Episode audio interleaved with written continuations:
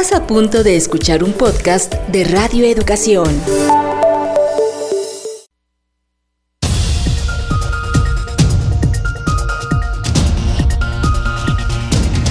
Noticiarios Pulso. Noticiarios Pulso. Independencia editorial y pluralidad desde la radio pública. Radio pública. Información que gira en torno al mundo. A nuestro mundo. Nuestro mundo. ¿Qué tal? ¿Cómo está? Le damos la bienvenida a la edición vespertina de su noticiario Pulso de Radio Educación. Estas son las noticias del viernes 12 de marzo del 2021 y a nombre de todo el equipo le saluda Lénica Ávila, que nos invita a quedarse aquí en las frecuencias de Radio Educación, en el 96.5 de FM y en el 1060 de AM. También saludamos a todos los que nos escuchan en la República Mexicana y en el sur de los Estados Unidos y a quienes nos siguen ya a través de las redes sociales de Radio Educación, de Facebook, Twitter y YouTube. Ya sabe, aproveche estos minutitos para lavarse muy bien las manos, limpiar su lugar de trabajo, ponerse gel antibacterial y sentarse a escuchar cómodamente las noticias. Anuncia el presidente Andrés Manuel López Obrador que pedirá a la Judicatura revise el proceder del juez que suspendió los efectos y consecuencias de las reformas a la ley de la industria eléctrica. Por quinta semana consecutiva, la Ciudad de México estará en semáforo epidemiológico naranja. A partir del lunes podrán abrir con restricciones casinos, casas de apuestas, boliches, bares, antros y también los parques de juegos mecánicos. Mientras tanto, en Chiapas y Oaxaca se reanudó la vacunación en orden y sin contratiempos. Alerta a la Comisión Nacional Bancaria sobre el incremento de la morosidad por esta pandemia. Hasta el momento han tenido pérdidas por 47 mil millones de pesos por clientes que se vieron imposibilitados de cumplir con sus pagos. Senadoras de Morena exhortan a Félix Salgado Macedonio a reconsiderar su candidatura a la gubernatura de Guerrero hasta que se esclarezcan las acusaciones de violación en su contra. Fue arrestado el exministro de Justicia de Bolivia, Álvaro Coimbra, por la masacre de Sencata y se espera en las próximas horas la captura de la expresidenta de facto, Yanine Añez. La derecha boliviana se inconforma por las órdenes de arresto contra quienes derrocaron al gobierno de Evo Morales en el 2019. El alcalde de Nueva York, Andrew Cuomo, enfrentará un proceso de destitución por violencia y acoso sexual contra mujeres de su círculo cercano. Paralelamente, se le investiga por el irregular manejo de cifras de decesos de ancianos por COVID-19. En Brasil, el estado de Sao Paulo entra en emergencia por la variante del coronavirus. Se aplicará toque de queda a partir del 15 de marzo. Se pretende que el aumento de contagios no sature los hospitales o cause mortandad como ya ocurre en el Amazonas y Río de Janeiro.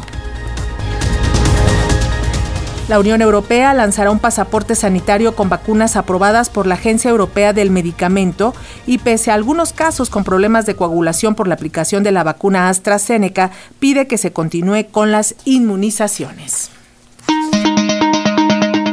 ¿Ya tienes nuestro WhatsApp? 55 12 33 29 15. Comunícate con nosotros, envíanos un mensaje de voz. Lo transmitiremos en las emisiones de nuestros noticiarios Pulso.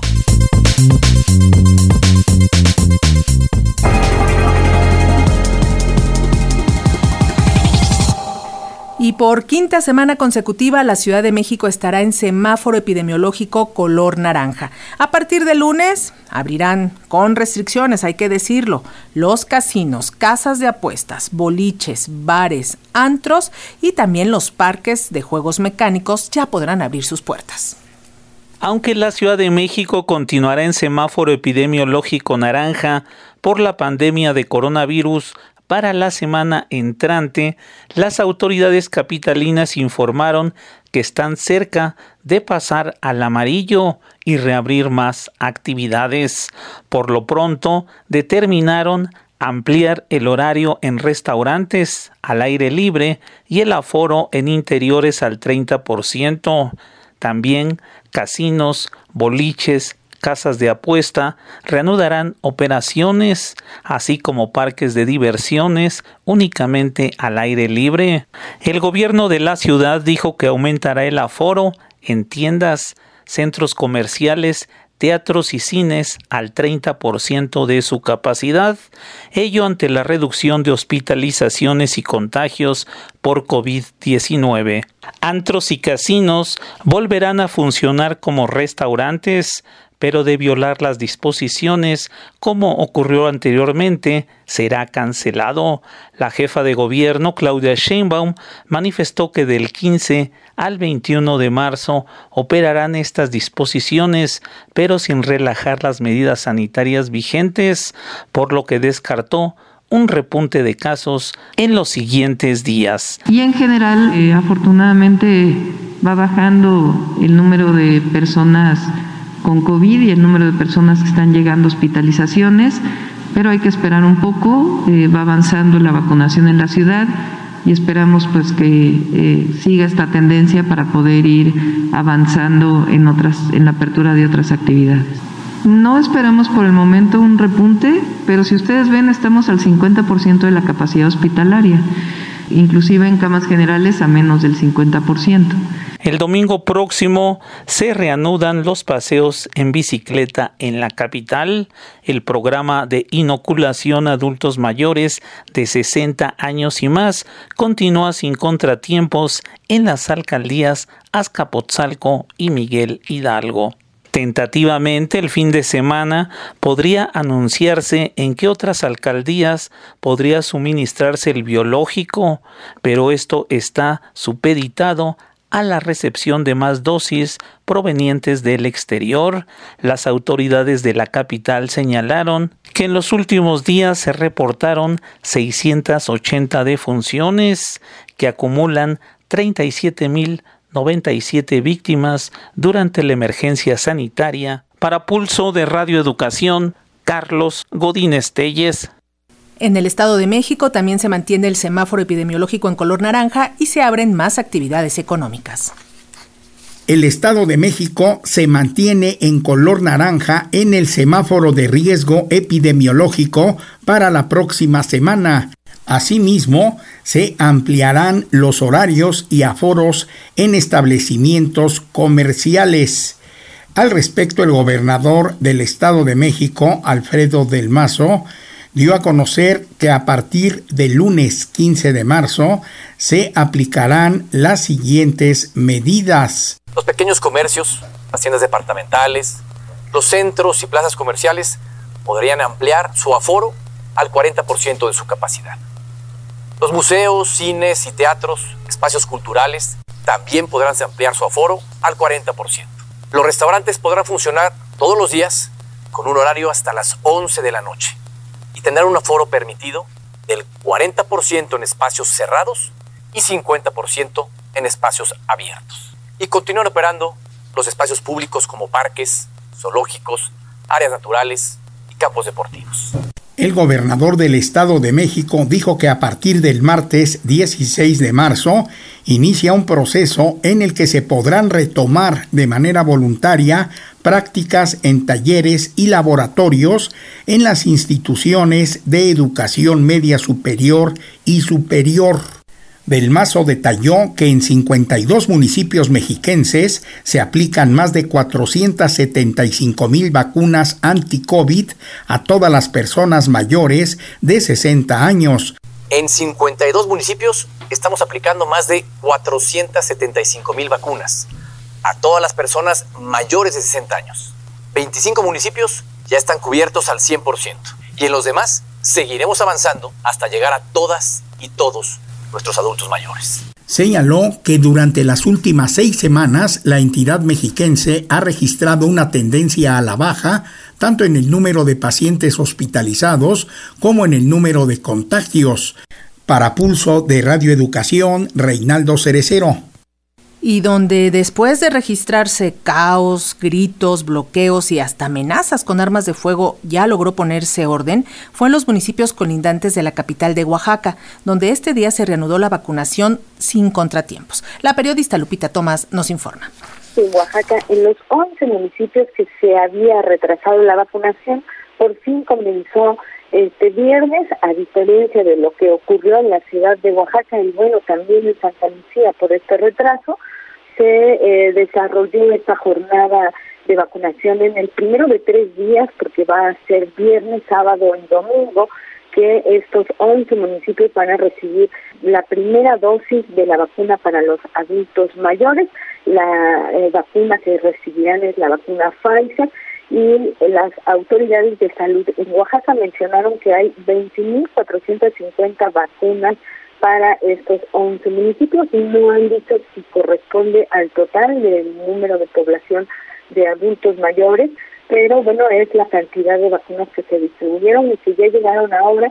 Hubo algunos retrasos, pocos, eh, a diferencia, como te digo, de Oaxaca de Juárez, pero ya eh, comenzaron con más orden en Jojocotlán, en Santa Lucía del Camino, Santa María Zompa, El Tule, Quilatan de Guerrero, San Jacinto Amipa, San Sebastián Cutla, San Pedro Ixtlahuaca, San Raimundo Jalpa, San Andrés Guayapa y Santa Cruz Amilpas. Estos son los municipios y bueno, pues la nota es que finalmente Oaxaca otra vez pudo recuperar la calma y el proceso de vacunación semilla. En lo que respecta al tema de la delegada del bienestar en Oaxaca, Nancy Ortiz, las diputadas de Morena consideraron que eh, el desencuentro con el presidente municipal de Santa Lucía del Camino es una situación de violencia política de género eh, están rechazando que estas personas armadas que aparecen en diversos videos sean personal de seguridad de la servidora pública y mencionan que pues no fueron por parte del presidente municipal de Santa Lucía de Montaña. Falta aclare esta situación, pero al parecer es una confrontación interna entre los grupos de Morena. Aquí la información desde Oaxaca. Muy buenas tardes. Y en Tuxtla Gutiérrez, capital del estado de Chiapas, también ya se puso orden en la aplicación de las vacunas y hoy se reanudó esta estrategia nacional de vacunación con sillas y toldos para evitar el ardiente sol. Pero a diferencia del martes, ahora sobran las vacunas porque los tuxtlecos pues decidieron que ya no quieren acercarse a los centros de vacunación. Carlos Coutinho tiene la información.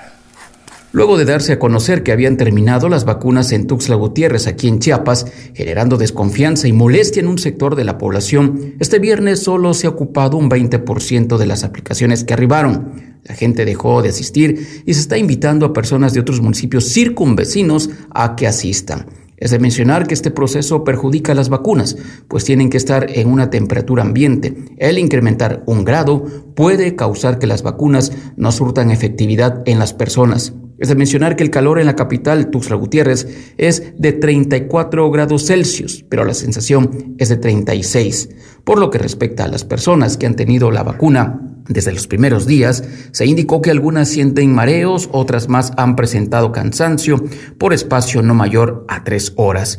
El resto se encuentra en perfectas condiciones de salud y siguen sin salir de sus hogares.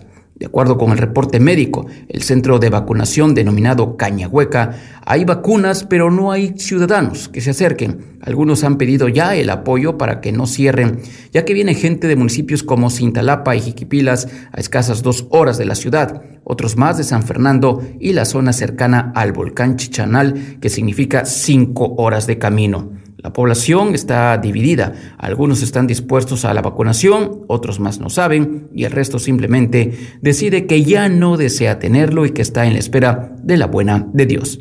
Desde Chiapas, en Pulso de Radio Educación, Carlos Rafael Coutinho. Y es muy importante decirle a los habitantes, habitantes de Tuxtla Gutiérrez de más de 60 años y que no han sido vacunados que acudan a vacunarse porque además allá les mandaron la vacuna Pfizer que necesita ultra congelación. Entonces eh, no pueden estar sacando los frasquitos si no hay suficiente gente para que se vacune. Entonces reconsidere esta idea ya hay orden en Tuxtla Gutiérrez y acuda a vacunarse. Por la mañana, el presidente Andrés Manuel López Obrador lamentó que haya amarillismo en los medios de comunicación y que hayan asegurado que había vacunas en mal estado. El mandatario federal reiteró que no hay problema de vacunas echadas a perder o devueltas por los gobiernos estatales y llamó a la población a no dejarse manipular. El presidente Andrés Manuel López Obrador negó que algunos miles de vacunas de procedencia china contra el COVID-19 se hayan echado a perder, como aseguraron varios gobernadores. Les adelanto que no hubo ningún desperdicio ni llegaron en mal estado las vacunas. Aprovecho también para eh, hacer un llamado a toda la población para que no se deje manipular Lo que ocurrió en Nuevo León no fue, no fue. No fue así. Ok. Ni en Nuevo León ni en otros estados. Este, se pensó de que las vacunas no tenían la refrigeración suficiente, se hizo la prueba, el análisis, resultó que no había ningún problema y se aplicaron. El jefe del Ejecutivo respaldó la tesis del subsecretario de Salud Hugo López Gatel en el sentido de que la señora que murió después de que se le aplicó la dosis de cancino en Hidalgo haya sido a consecuencia del fármaco. Ayer también hubo un caso lamentable en Hidalgo de una señora que este, falleció después de que se le aplicó la vacuna un tiempo después y de inmediato, ¿no? Se relacionó el tema con la vacuna. Ya se están haciendo todos los eh, estudios con especialistas y al parecer no hay relación entre la vacuna y el lamentable fallecimiento de la señora. Sin embargo, este, le dan vuelo en los medios. No en todos, desde luego. Yo creo que nunca había habido tanto amarillismo. López Obrador aseguró que el plan de vacunación no sufrirá retrasos y añadió que se inoculará a 300 mil personas diariamente en contra de la enfermedad. Nos van a seguir llegando vacunas, no se va a detener eh, el plan de vacunación por falta de eh, vacunas. Hay muy buenas noticias. Nada más que no quiero decir nada porque hay imprevistos también. Pero sí decirle a la gente que vamos a estar en promedio eh, vacunando de 200 a 300 mil personas diarias. Para Pulso de Radio Educación, Carlos Calzada opinión y análisis de los hechos noticiosos. Una mirada diferente con Roberto Fuentes Vivar.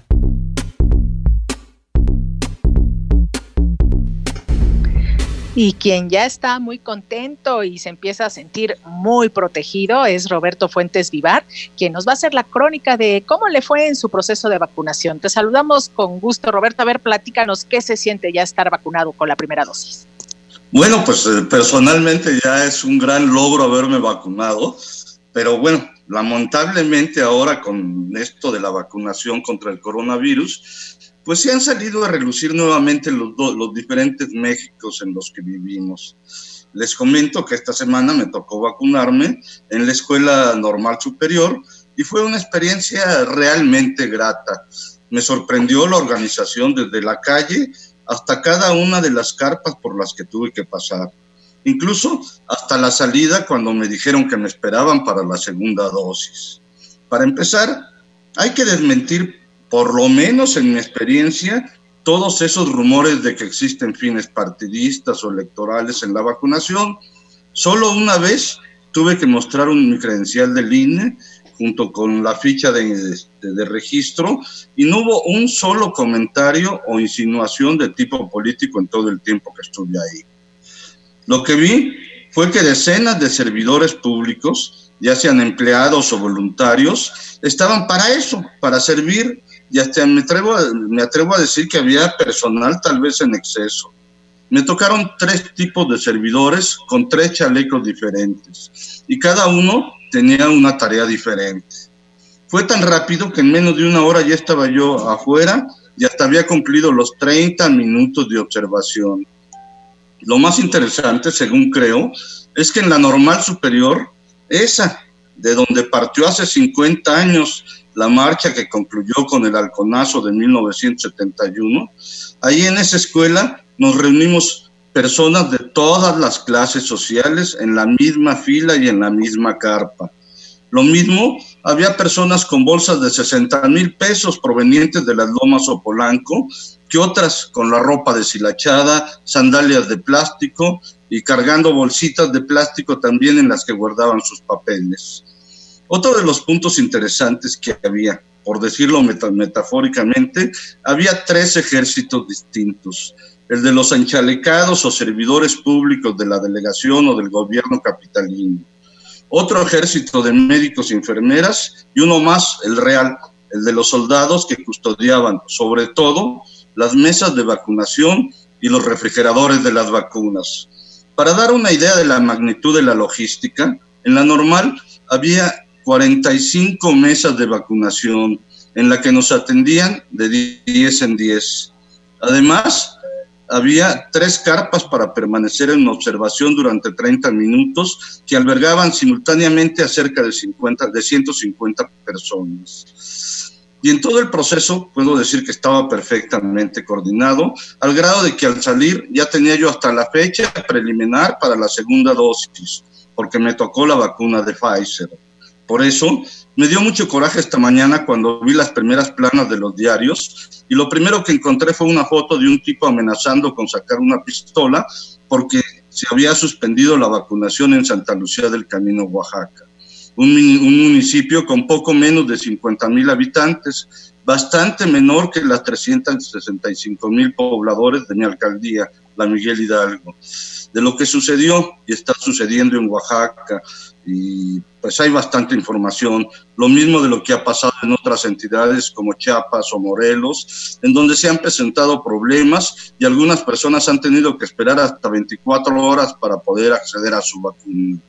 Lamentablemente, en donde se presentan problemas es en los lugares más marginados del país como Chiapas o Oaxaca, que ocupan los primeros lugares en México en índices de pobreza, mientras que en lugares como mi alcaldía el proceso es ágil y rápido, sin problemas. ¿Por qué pasa esto? Lo más probable es que la coordinación entre los tres niveles de gobierno no sea del todo fluida, como debiera ser. O también podría ser porque existen esos absurdos celos políticos precisamente entre los tres niveles de gobierno y que entre ellos pues se ponen piedras para colgarle el tache a otros y la palomita de buena conducta a sí mismos. Esto es particularmente visible entre los niveles municipal y estatal, porque al parecer el Poder Federal, es decir, el personal de salud y los militares, sí parecen estar pues, bien coordinados en todo el país. En fin, pues es lamentable que mientras en la capital la vacunación transcurra de manera fluida, en lugares pobres haya entorpecimiento afectando a los ciudadanos. Dice el filósofo del metro, inocular significa no lucrar. Eso es muy importante, Roberto. Enhorabuena por tu primera dosis de vacuna y qué importante lo que dices. Estamos construyendo, construyendo un país de igualdad, no donde solamente valgan los privilegios. También esta semana pudimos ver a la secretaria de Gobernación formada, sentada, haciendo sus ejercicios que les ponen a las personas mayores de 60 años para activarlos como un ciudadano más en este país. Así es, lamentablemente sí vemos problemas en lugares como el de ayer de Santa Lucía del Camino. Pero ya se, ya se solucionó, ya hace ratito Lupita Tomás y también Carlos Coutinho nos informaron que ya, ya hay orden, ya hay toldos, ya hay sillas, ya está el plan puesto en marcha en estos municipios. No, pues qué bueno, ojalá ya así suceda en todo el país. Y también déjame, les comento, te comento también a ti, eh, Roberto, eh, Ruiste ya nos había avisado, nuestro amigo Ruiste, que hoy le tocaba la vacuna y le pedí que por favor nos contara un poco cómo le había ido. Y bueno, por supuesto que nos mandó un dibujo y dice, estoy como si no me hubieran vacunado. Ni una molestia, fue muy rápido, el personal muy atento y educado fue en la normal, allá también Llegamos a las 8 de la mañana y a las 9.45 estaba de regreso en casa, mucho orden y muy bien tratado. Así le fue también a Ruiste en su vacunación. Pues qué bueno, ojalá y así sea en todo el país, la verdad. Pues muchísimas gracias Roberto Fuentes y nos escuchamos la próxima semana. Nos escuchamos la próxima semana. Y la realidad es que pues ya todos estamos muy cansados de esta pandemia. Ya llevamos un año, ayer dábamos la noticia de que un año en pandemia y lejos de lo que pudiera pensarse, el trabajo a distancia, el trabajo, el teletrabajo, como se le llama, pues cansa más que el presencial. Las consecuencias del teletrabajo van desde dolores de cabeza o de espalda e incluso violencia familiar. Así lo consideró el académico Felipe Uribe de la Facultad de Psicología de la Universidad Nacional Autónoma de México. El especialista consideró que los trabajadores tienen que evolucionar para adaptarse a las actuales circunstancias de la pandemia, ya que el trabajo se metió a los hogares. Uribe Prado agregó que los trabajadores presentan patologías como dolores físicos o estrés laboral. El especialista universitario señaló que deben reformarse las leyes para erradicar el acoso laboral que ha estado presente también en la nueva modalidad de trabajo. Los trabajadores tenemos que adaptarnos, tenemos que evolucionar. El problema es que no todos los trabajadores evolucionamos y nos adaptamos de la misma forma. Es decir, son problemas cotidianos que se metieron en el trabajo o el trabajo se vino a meter a la casa y entonces esto está generando patologías. ¿eh? Yo creo que violencia familiar, vamos a ver que uno de los grandes resultados de esta pandemia es que va a haber mucha violencia, está habiendo mucha violencia por cuestiones obvias. Para Pulso de Radio Educación, Sosimo Díaz. Aquí Lixta Calixta, ya este y otro problema que se está registrando en esta pandemia es la imposibilidad de cumplir con las deudas financieras. Los bancos alertan sobre el incremento de la morosidad. Pierden bancos 107 mil millones de pesos por contingencia sanitaria, reveló la Comisión Nacional Bancaria y de Valores. Dichos recursos son provenientes de los créditos que los clientes no pudieron continuar pagando debido a la crisis económica generada por la pandemia del COVID-19. El presidente del organismo regulador en el sistema financiero nacional, Juan Pablo Graf Noriega, sostuvo lo anterior y dijo que esto fue causado por la pérdida del empleo de las personas o bien por el cierre de empresas. El efecto total de los créditos que finalmente no pagaron pese a ser apoyados en una primera etapa ha sido alrededor de 107 mil millones de pesos, equivalentes al 10% del programa original. El 79 permanece vigente debido a que los acreditados fueron resilientes o bien se les apoyó con reestructuras. En enero de este año, el monto de los créditos que se acogieron a los criterios se ubicó en 890 mil millones de pesos. El 83% permanece vigente sin que hubiera requerido algún tipo de apoyo un 12% fueron reestructurados y también se mantienen vigentes gracias a la revisión de las condiciones contractuales que incluyen, la mayoría de las ocasiones, disminuciones en los pagos periódicos. El 5% se encuentra vencido ya que finalmente no pudieron seguir pagando lo que representa una cantidad cercana a los 47 mil millones de pesos. Al inaugurar los trabajos de la 84 Convención Bancaria la noche de este jueves, Graf Noriega agregó que el incumplimiento de pagos por parte de los clientes de la banca a partir de noviembre elevó el índice de morosidad de 1.4% en noviembre hasta 5.3% en enero de este año. Destacó que la mayor tasa de morosidad se concentra en los créditos a los consumidores, es decir, a la población general, que se ubicó en 12% en enero, mientras que la cartera de empresas tuvo una morosidad de 3.4% y la hipotecaria que fue más estable, pero se ubicó en 2.8%. Por último, recordó que la banca reestructuró 7 millones de créditos por un monto total de 210 mil millones de pesos. Para Pulso de Radio Educación, Verónica Martínez Chavira. Y es que los mexicanos enfrentamos no solo el problema del desempleo, sino también otras problemáticas laborales como la famosa subcontratación, que según especialistas genera pérdidas en los trabajadores de hasta 40 mil pesos anuales. El Movimiento Nacional contra la Precarización Laboral y los Despidos se pronunció por la completa prohibición de la subcontratación del trabajo en México, al denotar que cada trabajador subcontratado pierde más de 40 mil pesos al año en remuneraciones y prestaciones. El organismo que aglutina sindicatos, centrales obreras y organizaciones sociales destacó que en estos momentos hay al menos 5 millones de trabajadores en esta situación, por lo que dejan de percibir en conjunto una suma monumental. Especificó que gracias a la subcontratación, en el rubro salarial la pérdida es de alrededor de 41 mil pesos anuales, mientras que en prestaciones esta oscila entre 2 mil y 3 mil pesos.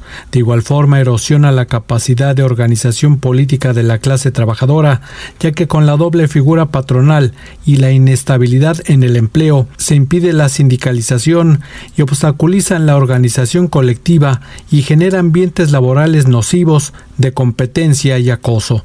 El Movimiento Nacional contra la Precarización Laboral y los Despidos recordó que fue en 2012 con el gobierno de Felipe Calderón que se aprobaron varias reformas a la Ley Federal del Trabajo y entre las que se legalizó la subcontratación. Rememoró que la Secretaría del Trabajo estimó que esta subcontratación evade al fisco alrededor de 21 mil millones de pesos anuales. Para Pulso de Radio Educación, Martín Marcos Velasco.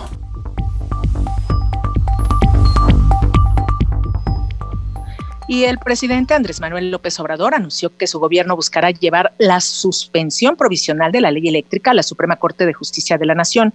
Insistió en que hay dueños de empresas extranjeras e incluso algunos mexicanos que están muy molestos por la recién aprobada reforma eléctrica y defendió que los cambios realizados son para evitar contratos leoninos. Ayer, como usted sabe, un juez especializado en competencia ordenó la suspensión provisional de la reforma a la ley de la industria eléctrica, con lo que no aplicará para nadie hasta que no se dicte sentencia. Las primeras acciones eh, legales en la disputa por el sector eléctrico las impulsaron las generadoras de energía Parque Solar Orejana y Eoalitec del Pacífico, que presentaron un amparo inmediatamente después de que se publicó el decreto de reformas a la ley eléctrica, es decir, el pasado martes. Tras esta acción, el mandatario federal también adelantó que se investigará el proceder de este juez que ordenó esta suspensión horas después de que se publicara la reforma. Pero los detalles ya los tenemos con nuestro compañero Carlos Calzada, a quien saludamos con muchísimo gusto. Carlos, te escuchamos. Muy buenas tardes. Hola Lénica, muy buenas tardes a ti, buenas tardes al auditorio de Radio Educación. Luego de que un juez otorgó una suspensión temporal en contra de la reforma en materia eléctrica, el presidente Andrés Manuel López Obrador dijo que es normal la oposición, pero también va a defender su iniciativa. El mandatario aseguró que sus adversarios están enojados porque se les quitaron los contratos leoninos de los que se estaban aprovechando en detrimento de la Comisión Federal de Electricidad. Aquí sus palabras. Están muy molestos los eh, dueños de las empresas extranjeras y también algunos este, mexicanos por la reforma eléctrica. Pero la verdad es de que estaban abusando, vendiendo cara la energía eléctrica, recibiendo subsidio. Ellos fueron beneficiados con contratos leoninos. Contratos leoninos, dice el presidente, quien añadió el Consejo de la Judicatura debería investigar las actuaciones de los jueces que otorgan amparos a diestra y siniestra y adelantó que su gobierno va a dar la batalla en los tribunales. Vamos a escucharlo. Apenas se está publicando la reforma y ahí va el amparo, el primero. Pues nosotros vamos a acudir a la Suprema Corte y queremos que la Judicatura del Poder Judicial haga una revisión del proceder de estos jueces, porque sería el colmo de que el Poder Judicial del país estuviese al servicio de particulares. Lénica es la información. Ya hace apenas unos minutos, el presidente Andrés Manuel López Obrador clausuró en el Club de Banqueros. Ahora sí no hubo Acapulcazo para la Convención Nacional Bancaria y de Valores. No hubo Acapulco, fue en el Club de Banqueros aquí en el centro. Y bueno, clausuró la Convención Nacional Bancaria y de Valores, donde dijo que este sector no tendrá trabas para realizar su labor, aunque sí les pidió la recomendación que ha hecho varias veces, que se reduzcan las comisiones y se mejoren los servicios. Y su, por, por su parte, los banqueros pues manifestaron su confianza en la política económica. Dice que a pesar del decrecimiento que hemos tenido, se han tomado las, las decisiones acertadas para evitar una caída mayor del Producto Interno Bruto a consecuencia del COVID-19. Lénica, es el reporte, es viernes. Y ya llamó la atención de que fue un acto presencial, ¿verdad, Carlos? Los banqueros, todos los banqueros estarán vacunados ya. Pues no sé, pero todo, eh, también no solo estuvo el presidente, también estuvo el secretario de Hacienda, el subsecretario de Hacienda, la jefa de gobierno de la Ciudad de México, todos ellos estuvieron en la, en la mesa principal, todos con cubrebocas, sabemos que el presidente no lo usa, pero sí fue un acto presencial en el Club de Banqueros ahí en el centro de la Ciudad de México. Te lo agradecemos muchísimo, Carlos Calzada, y seguimos en contacto. Feliz buen fin, de, semana, largo. Nos escuchamos el martes. Que tengas muy buen fin de semana. Bye. Hasta luego. Y el juez que será investigado se llama Juan Pablo Gómez Fierro. Él es titular del Juzgado Segundo de Distrito en materia administrativa especializado en competencia económica, radiodifusión y telecomunicaciones. En el año 2020, este juez conoció de los amparos tramitados contra la política energética publicada por la Secretaría de la Secretaria de Energía, Rocío Nale, y uno de los que otorgó fue a la organización Greenpeace. Acerca de esta investigación que adelantó el presidente López Obrador en el Senado, legisladoras del PAN ya interpretaron las declaraciones del mandatario federal como una amenaza, por lo que le demandaron respeto a la autonomía del Poder Judicial. El grupo parlamentario del PAN en el Senado de la República condenó las amenazas del presidente Andrés Manuel López Obrador a los jueces que otorgaron amparos contra su reforma eléctrica y expresó su respaldo al Poder Judicial. Al respecto, la senadora Xochitl Galvez pidió al presidente no someter ni intimidar a los jueces, luego que uno de ellos concedió a dos empresas un amparo para suspender los efectos generales de la reforma a la ley de la industria eléctrica.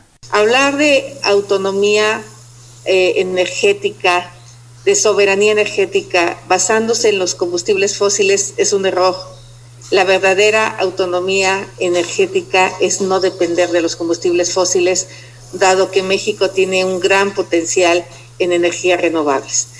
Eso lo dijimos, nos cansamos de decirlos, pero hay oídos sordos.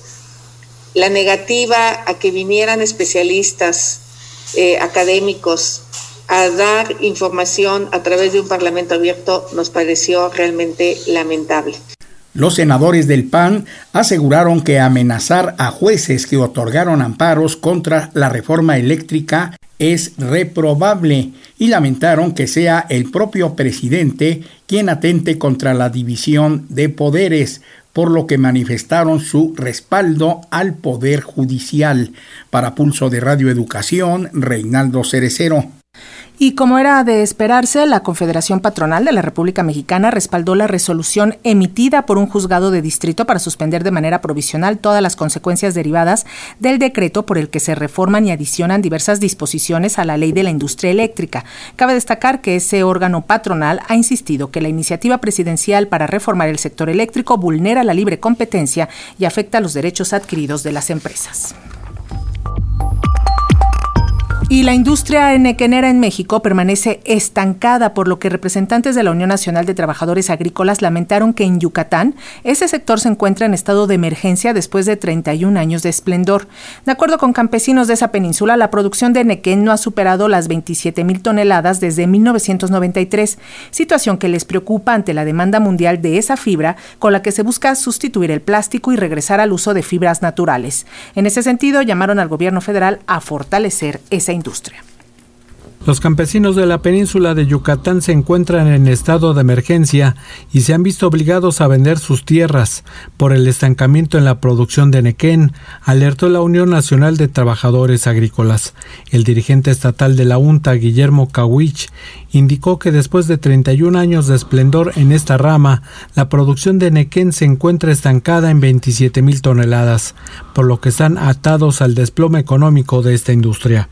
Denotó que los campesinos enequeneros no son apoyados por ningún programa gubernamental, lo que ya derivó en la migración hacia la Ribera Maya, a las grandes ciudades del país e incluso hacia Estados Unidos. Como la mayor parte de las actividades productivas del campo mexicano, pues se retiró de la actividad, dejó de ser rector de las políticas públicas. Nosotros, como organización campesina aquí en Yucatán, siempre le hemos pedido o exigido al gobierno en turno de que la actividad debe ser y además de que cabe mencionar el campo yucateco, está longevo, los jóvenes prefieren, en, la mayoría emigró a la ciudad, pero se fueron a la, a la Ribera Maya en virtud de que el gobierno se desajenó de la actividad tener aquí en el Estado. Guillermo Kawich precisó que en los últimos ocho años la superficie cultivada de nequén en Yucatán creció 28%, al pasar de 12.000 a 20.000 hectáreas, por lo que la producción de la fibra superó las 27.000 toneladas en el mismo periodo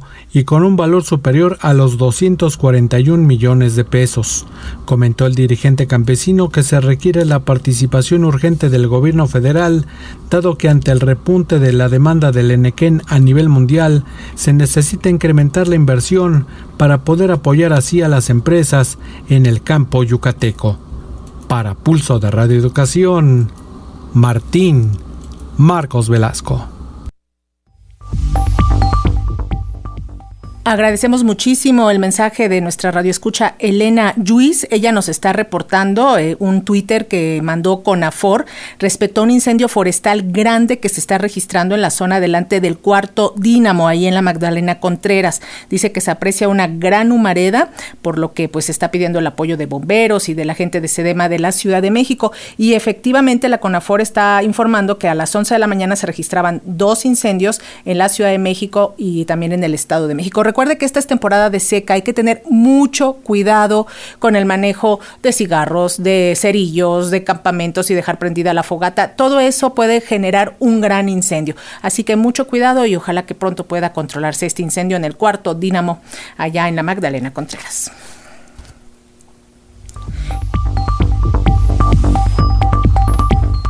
Le decía, este es un año trascendental en la historia de nuestra democracia. Se cuenta con leyes como las 3 de 3 para evitar que deudores de pensión alimenticia, violadores o, o maltratadores lleguen al poder.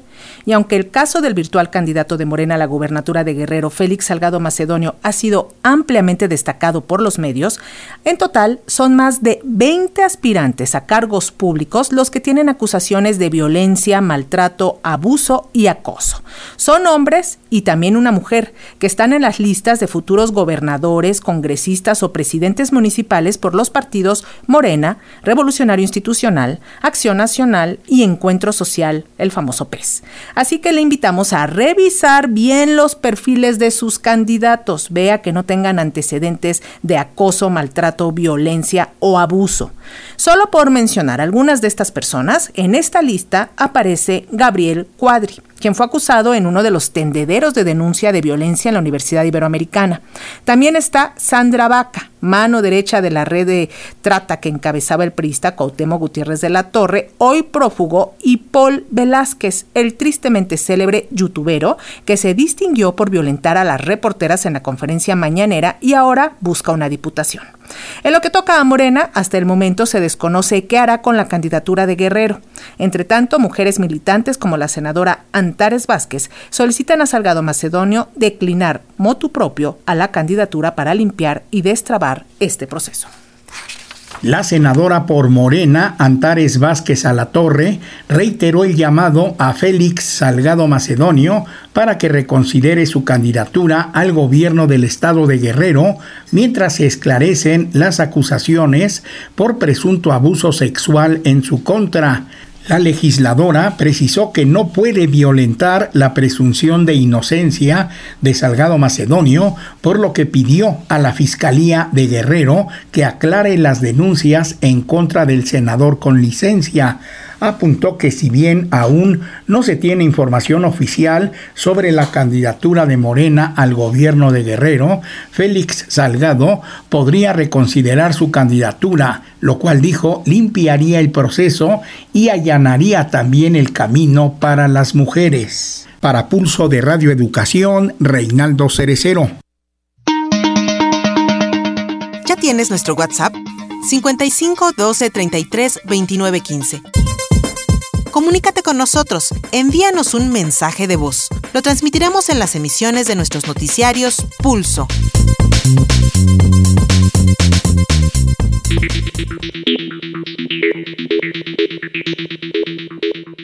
Y vamos a la información internacional. Fue arrestado el exministro de Justicia de Bolivia, Álvaro Coimbra, por la masacre de Sencata y se espera que en las próximas horas sea capturada también la expresidenta de facto, Yanine Áñez. También hay orden de captura contra los exministros Arturo Murillo, Luis Fernando López, Yerko Núñez y Rodrigo Guzmán en el marco de las pesquisas por el golpe de Estado.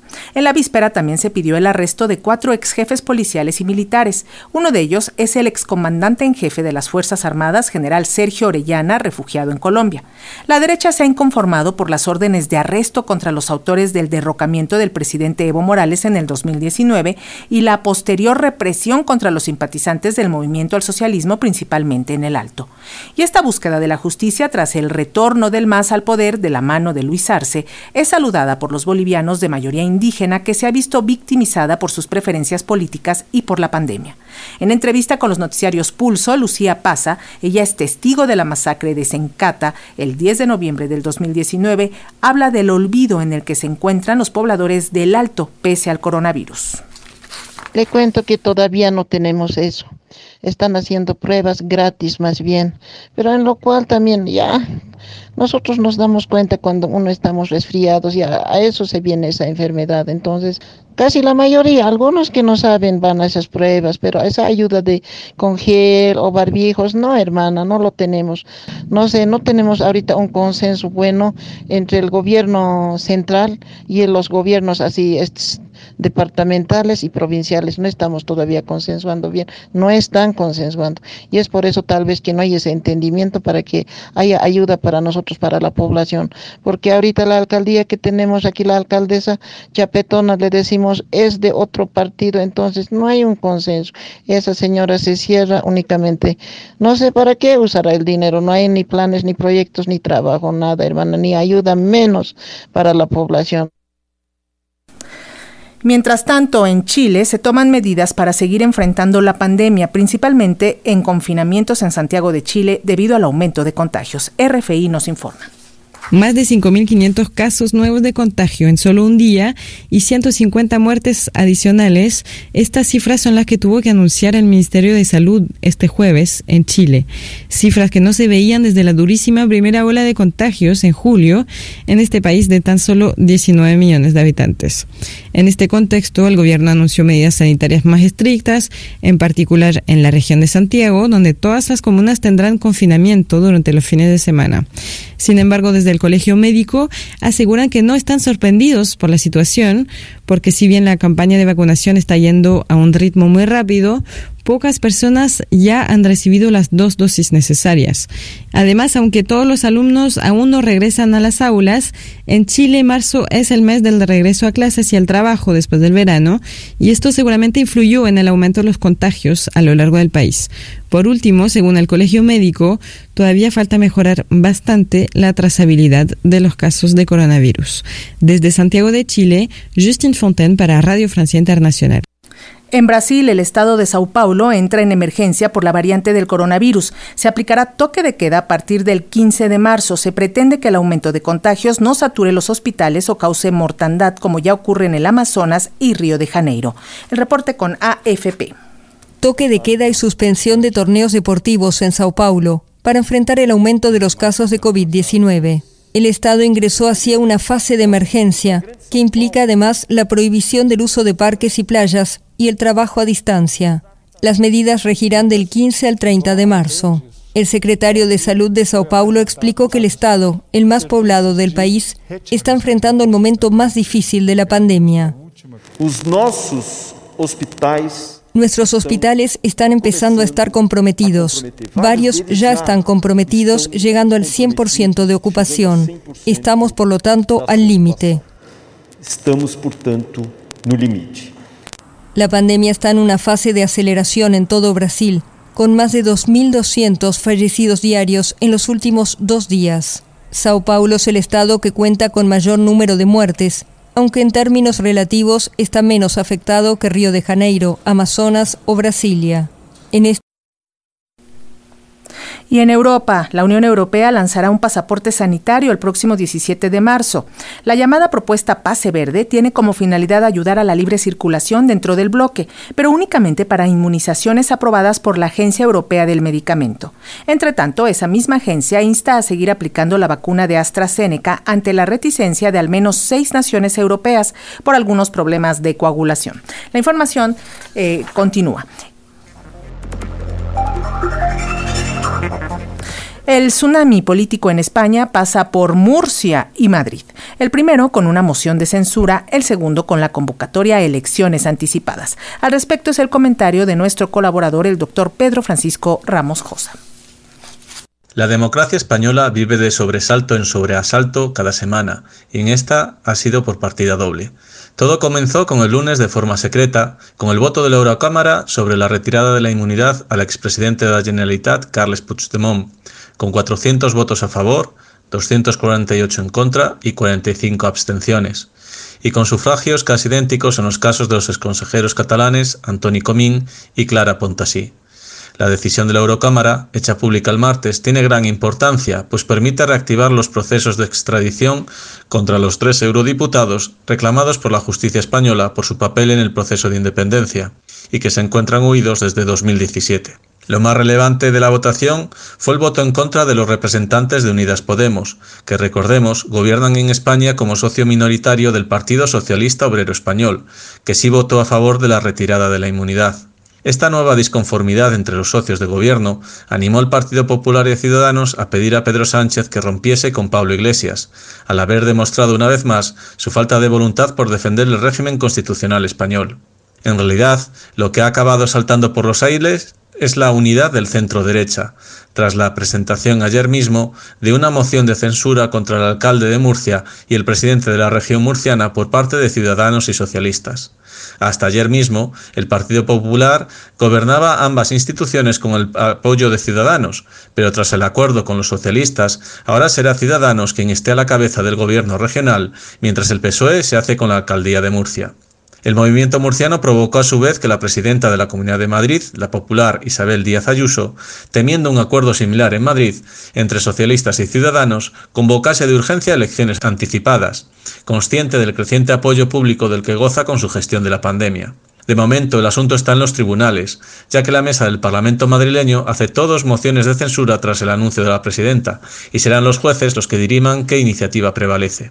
Aunque Ciudadanos gobierna con el Partido Popular en Castilla y León y Andalucía, así como en el Ayuntamiento de Madrid, la líder ciudadana, Inés Arrimadas, ya ha anunciado que no habrá más movimientos como el murciano. La reacción popular no se hizo esperar y tras el adelanto electoral madrileño se hizo un llamamiento público a los descontentos en el seno ciudadano para ser bienvenidos en el Partido Popular, mientras crecen las voces críticas internas por el movimiento de Arrimadas. Por su parte, el gobierno socialista ha invitado a Ciudadanos a romper con el Partido Popular y pactar con el PSOE, ocupando así el nuevo espacio de centro-derecha que se ha abierto, alejándose de la derecha y la ultraderecha y sus alianzas en otras comunidades y ayuntamientos. Aunque eso sí, el cortejo socialista Ciudadanos no pone en riesgo el gobierno de coalición con Unidas Podemos, aunque lanza un nuevo aviso de la geometría variable de apoyos con lo que cuenta Sánchez, donde nadie parece ser imprescindible salvo él mismo. Esto es lo que pasa en España en medio de una pandemia que ha provocado una de las mayores crisis económicas. En lugar de gobernar, sus políticos se dedican al juego de la silla. Cuando se acabe la música y estemos todos sentados en el suelo, no será para volver a jugar, sino para pedir limosna a Europa. A esto nos abocan nuestros gobernantes. Desde España, para Radio Educación México, les ha hablado Pero Francisco Ramos Josa. Por acusaciones de violencia y acoso sexual contra mujeres de su círculo cercano de trabajo, el alcalde de Nueva York, Andrew Cuomo, observa cómo se resquebraja el poder político que construyó, el gran carisma que tiene ese señor se está destruyendo todo como adversario del expresidente Donald Trump. Esto debido a sus presuntas conductas violentas y machistas. El político demócrata enfrenta la primera fase de un proceso de destitución o impeachment en el cual la mayoría de sus propios correligionarios demócratas le han dado la espalda en el Parlamento estatal neoyorquino. La investigación avanza en línea paralela con la supuesta manipulación de cifras de muerte por la COVID-19. Al principio de la emergencia, Cuomo fue uno de los líderes políticos más reconocidos por sus acciones de mitigación. Sin embargo, ha salido a la luz el ocultamiento de decesos entre personas de la tercera edad que vivían en asilos de la gran metrópolis que Andrew Cuomo debería encabezar hasta finales del 2022. RFI tiene los detalles. Hay seis mujeres que acusan al gobernador Cuomo de haberse comportado de forma inapropiada, es decir, de acoso sexual. Son mujeres que trabajaron en el pasado en su equipo y la última, la sexta, de la cual todavía no sabemos su identidad porque no se ha revelado, es hoy actualmente empleada del gobernador.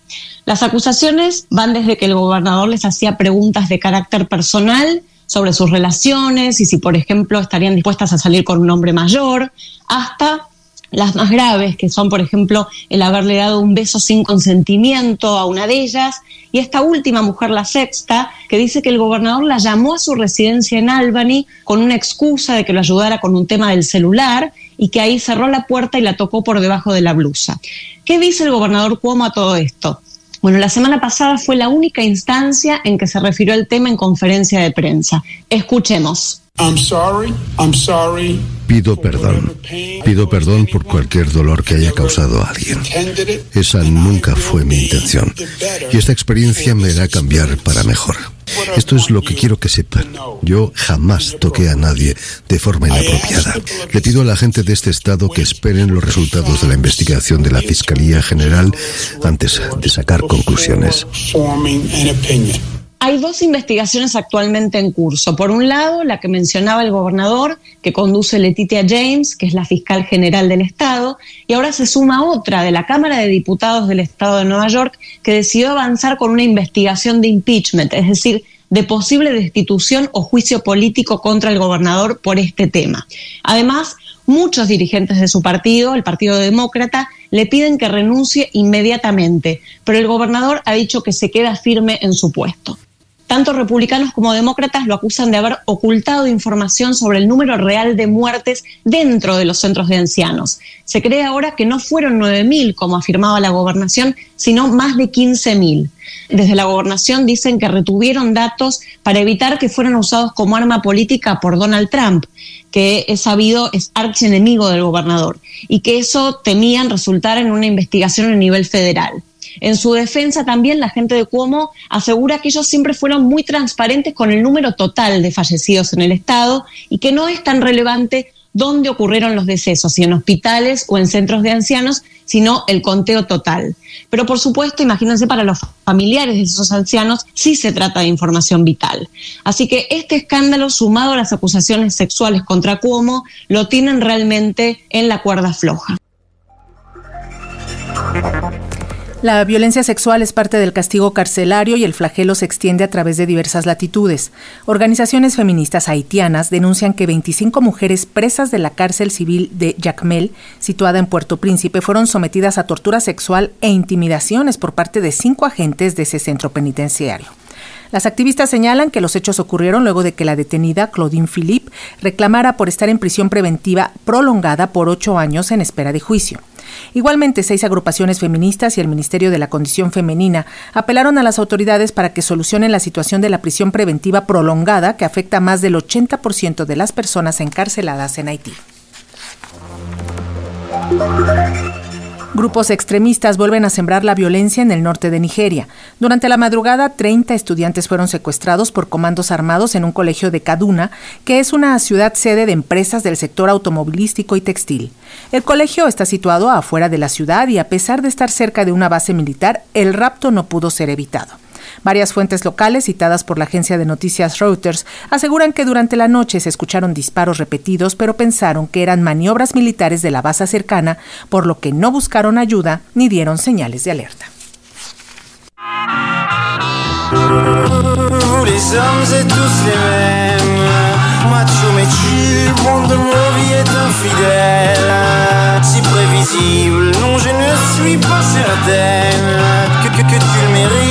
Avez de la chance qu'on vous aime. Dis-moi merci. Rendez-vous, rendez-vous, rendez-vous au prochain règlement. Rendez-vous, rendez-vous, rendez-vous sûrement au prochain rêve.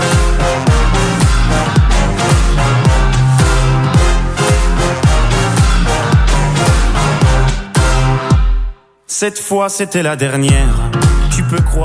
Y con esta canción del belga ruandés Stromae, que hoy cumple 36 años y que nos habla de toda esta brecha de género que sobre todo las mujeres tenemos que enfrentar en la vida cotidiana, nos despedimos este viernes y por supuesto quedamos mi compañera Josefina Mulato, que es la primera vez que me acompaña aquí en los aplausos, una servidora y Marco Esteves. Por supuesto que seguimos reconociendo el trabajo de todo el personal de salud que está en la primera línea combatiendo esta horrible enfermedad. Agregamos a los doctores de farmacias. La semana pasada una radio escucha me decía que nadie los pela, los pobres doctores de farmacias, y ellos son realmente la primera línea y llega primero uno antes de ir a, urgencias.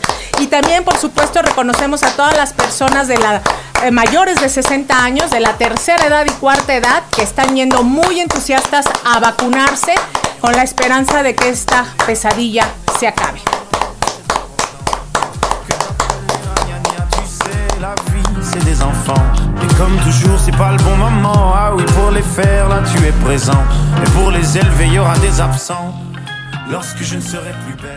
Radio Educación presentó Noticiarios Pulso. Noticiarios Pulso.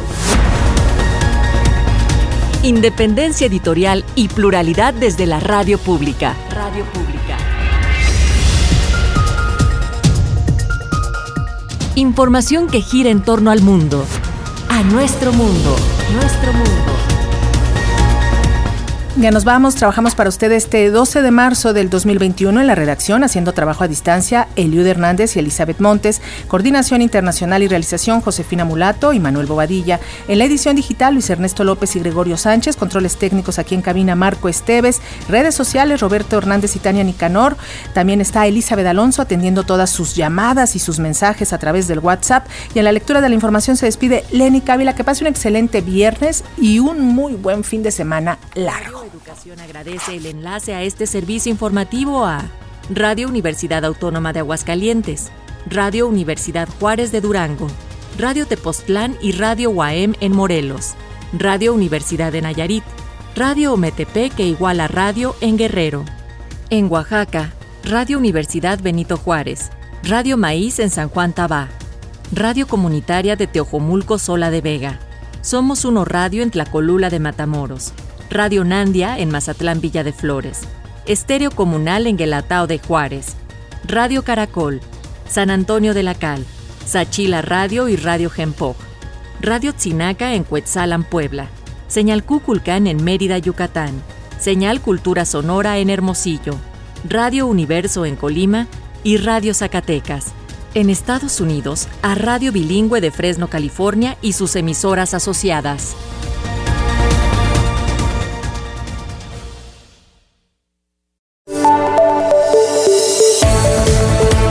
Quieres escuchar diariamente todos nuestros servicios informativos, acércate a Radio Educación. Visita www.radioeducacion.edu.mx. Vibra la radio pública.